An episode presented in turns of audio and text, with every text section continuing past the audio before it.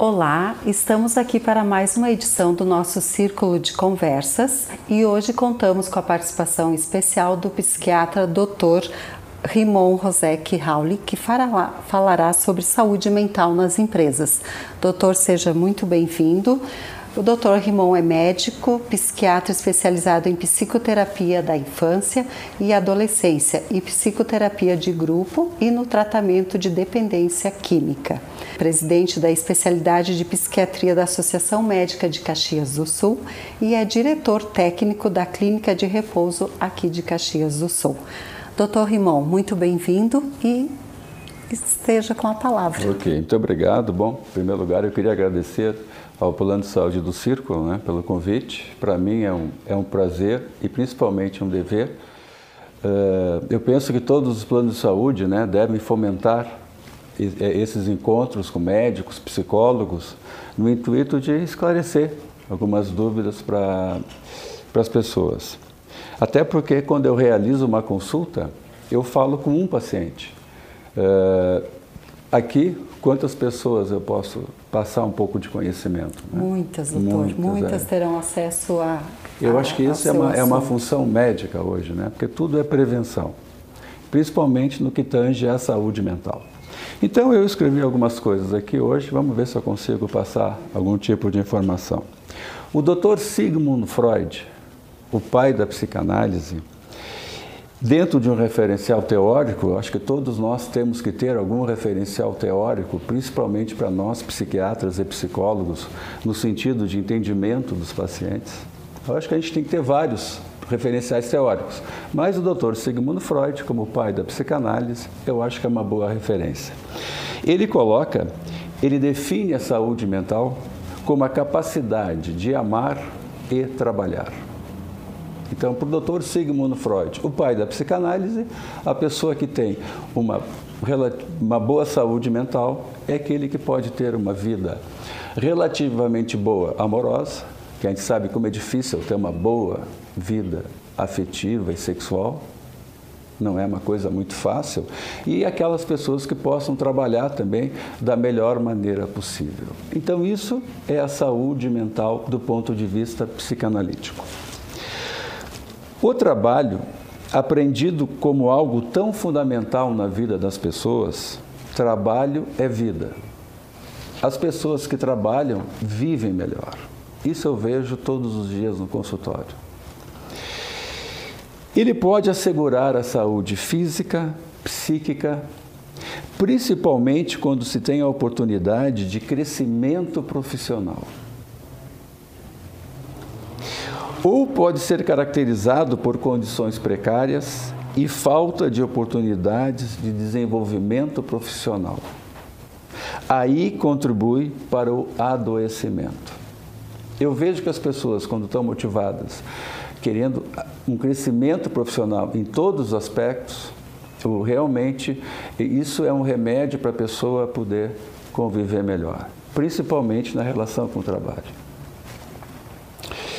Aqui eu vejo que as pessoas que vão em busca de conhecimento no seu trabalho, até porque eh, o conhecimento não tem teto, é a gente que põe o teto ou não. Então, as pessoas que vão em busca de uma realização profissional com o conhecimento da sua área, até porque hoje não existe mais situações de amadorismo, né? Ou a pessoa é um, é um bom profissional naquilo que faz, na área médica, na área de plano de saúde, na área de qualquer instituição. Se a pessoa não tem conhecimento, realmente não vai poder se desenvolver profissionalmente. Há 20 anos atrás, os problemas eram diferentes dos atuais. Não se falava muito em saúde mental, falava-se em saúde do corpo. Porém, o afastamento por depressão, por estresse, por ansiedade, por Burnout, síndrome de Burnout, estão cada vez mais frequentes. Quando comecei a pensar sobre esse, assunto de hoje, saúde mental nas empresas, logo veio em minha mente os encontros que o Círculo fez referente à empresa saudável. Onde aplicou testes para o Covid. Claro, não era nas empresas, mas muitos colaboradores desculpa, nas, de empresas foram fazer o teste. Isso mostra que, quando se fazem tentativas para diminuir o sofrimento humano, físico, psíquico ou ambos, como esses eventos são bem acolhidos. Houve sim um aumento de ansiedade e depressão na pandemia. A procura por atendimentos psiquiátricos, psicológicos aumentaram nesses meses. Estou de, falando de doenças como depressão, ansiedade. Doenças que, se não forem tratadas, são as principais causas de demência de Alzheimer. São doenças sistêmicas, isto é, acomete o corpo e a mente.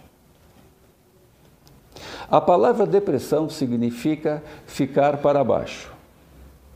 Pessoas com depressão, ansiedade, toda a família sofre.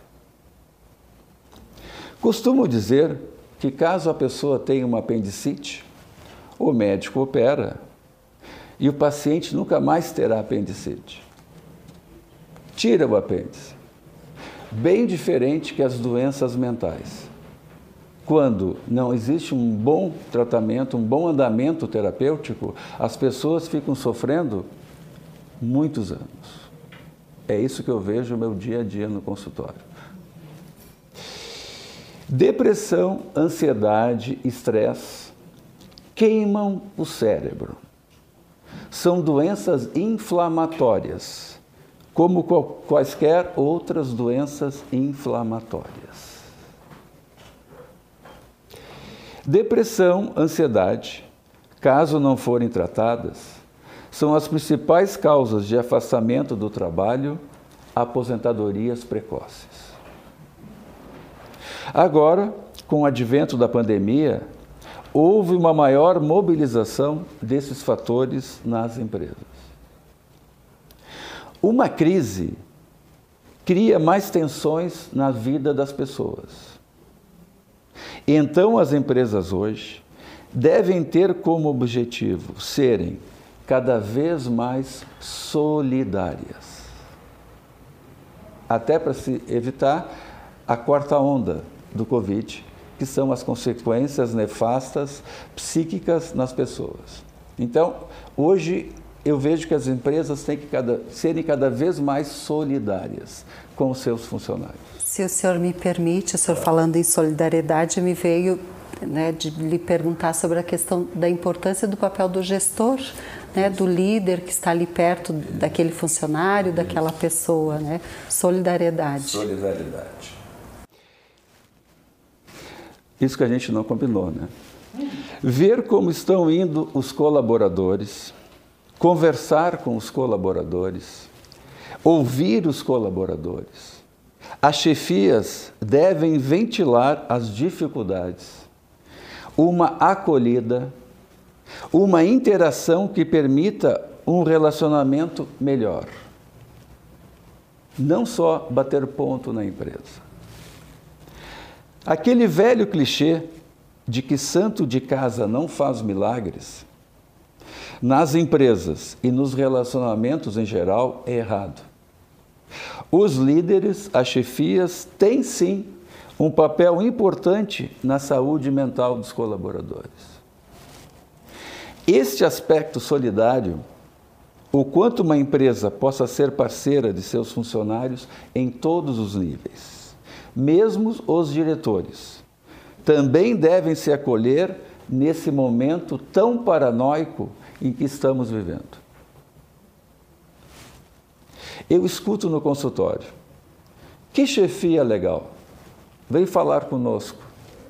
Pergunta como está a vida. Perguntas tão simples, né? Como eu também escuto o contrário. Que chefias complicadas.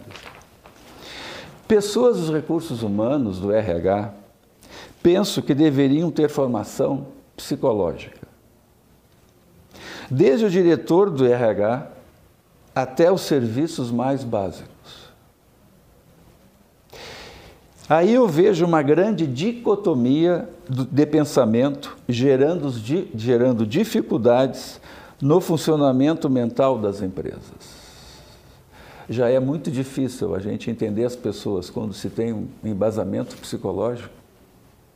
Imagina uma pessoa que não tem esse embasamento psicológico, em qualquer área, escolas. Eu penso que as professoras deveriam ter um embasamento melhor psicológico dentro das faculdades. Os médicos deveriam ter um embasamento psicológico melhor nas faculdades. E as empresas, as pessoas do RH, eu penso, do diretor do RH, todo o pessoal tem que ter pelo menos alguma noção mais básica do que, que é normal e do que, que não é normal, psicologicamente falando. Até porque os sinais mais subjetivos, angústia, medo, insatisfação, solidão, as pessoas que vivem sozinhas vivem pior, constituem a semente, o germe das manifestações das doenças mentais ou psicossomáticas. Esses sintomas podem ser entendidos como um estágio avançado de sofrimento, que não pode ser mais calado, pois os atestados, as faltas e a diminuição de produtividade delatam que algo não vai bem com a saúde de um determinado trabalhador. As contradições e conflitos tanto no trabalho como nos relacionamentos em geral, quando não podem ser expressos por meio de palavras, o poder das palavras, são expressos através dos atos, do individualismo, da agressividade, dos sintomas psicossomáticos. Os planos de saúde, junto, junto com todas suas equipes, devem instrumentar e promover a saúde física e mental nas empresas.